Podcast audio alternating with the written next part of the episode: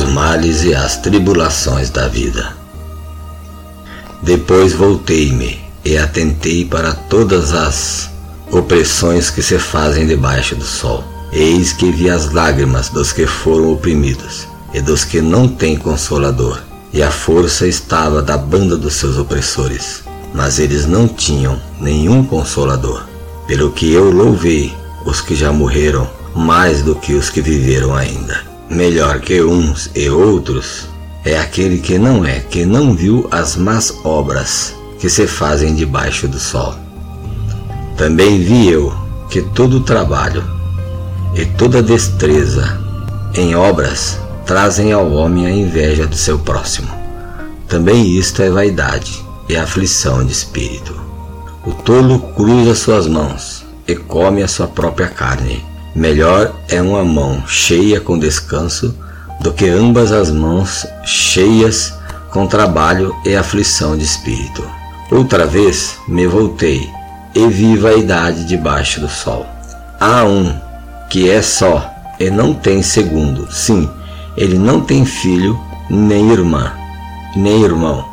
E contudo, de todo o seu trabalho não há fim, nem os seus olhos se fartam de riqueza. E não diz: Para quem trabalho eu? privando a minha alma do bem. Também isto é vaidade e enfadanha ocupação. Melhor é serem dois do que um, porque tem melhor pago do seu trabalho. Porque se um cair, o outro levanta o seu companheiro. Mas ai do que estiver só, pois caindo não haverá quem o levante.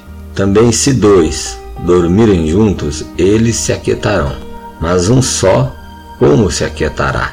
E se alguém quiser prevalecer contra um, os dois lhes resistirão, e o cordão de três dobras não se quebra tão depressa.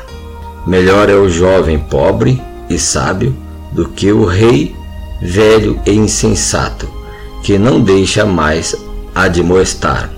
Porque um sai do cárcere para reinar, sim, um que nasceu pobre no seu reino Vi todos os viventes andarem debaixo do sol, com o jovem, o sucessor, que ficará em seu lugar. Não tem fim todo o povo que ele domina, tampouco os descendentes se alegrarão nele. Na verdade que também isso é vaidade e aflição de espírito.